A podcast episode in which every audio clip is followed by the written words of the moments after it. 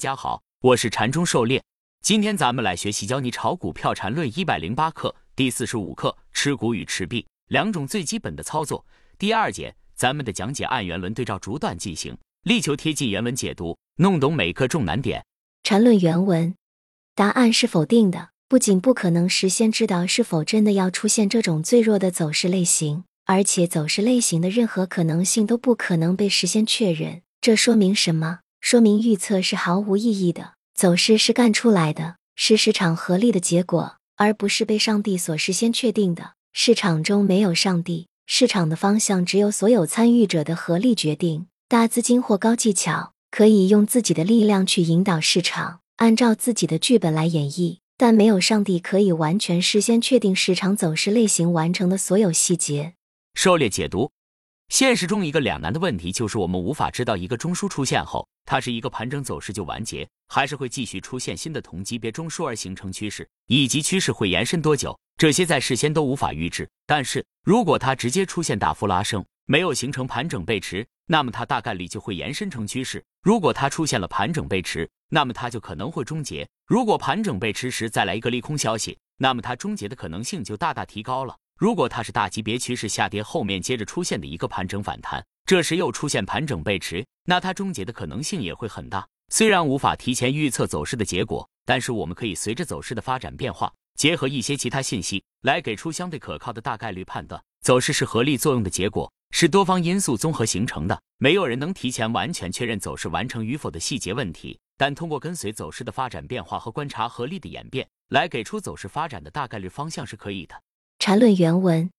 那么，如果一切都不可以预测，那本 ID 理论的意义何在？一切虽然不可以预测，但一切走势类型的可能结构与类型却是可以分类的。每一类之间都有着明确的界限。因此，你唯一需要的就是观察市场当下的走势，让市场去选择可能的结构与类型，然后根据市场的选择来选择。注意，这对于大资金来说一样的。无论任何规模的资金，归根结底都只是市场的分利，不是合力本身。企图把自己当合力本身，把自己装扮成上帝的，最终的结局都是死无葬身之地。只要是分利，就要观察市场当下的反应，根据市场反应的当下选择来选择。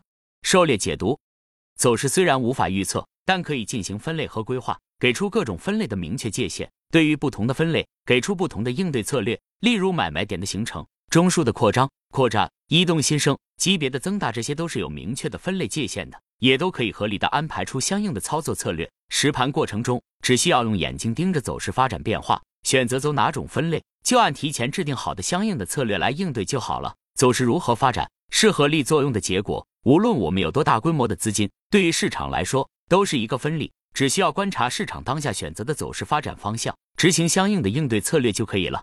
缠论原文。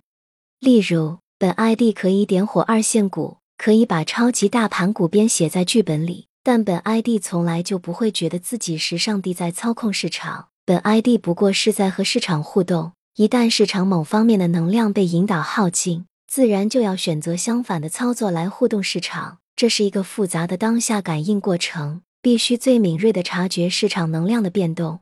狩猎解读：资金大了，自然可以引导走势的发展方向。可以进行适时恰当的引导。假如你有大资金，在个股出现买点的时候，使劲拉一把，既不会引发太多的抛盘，又能带动市场氛围，那么这时产生反转的概率就会大增。缠论买卖点都是依据结构而来的，是在力量消耗殆尽的节点，买点处就是空方消耗殆尽的地方，这是大举向反方向引导，可以说是事半功倍。而对于小资金，虽然无法引领市场，但是可以观察市场，及时做出判断和应对，占领先机。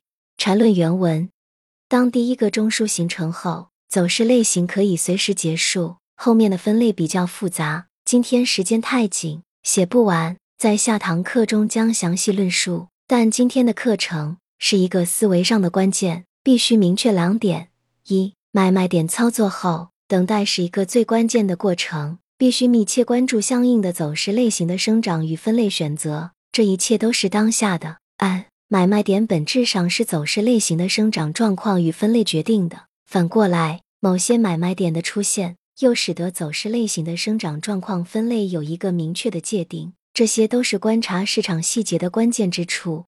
狩猎解读：一个中枢形成后，其后可能发生中枢扩张、中枢扩展、中枢移动新生，情况复杂，但都可以给出相应的分类界限。走势的生长发展会自动的给出答案，我们只需要明确界限，分得清楚，看懂就可以。买卖点也是分类显示出来的走势关键节点。例如，第三类买卖点就是中枢完成的标志，看懂走势也自然会发现买卖点。这些都是相辅相成的，关键是要有科学明确的分类方法。缠论技术分析就是一套很好的走势分类方法，完全分类思想是缠论技术分析的要旨。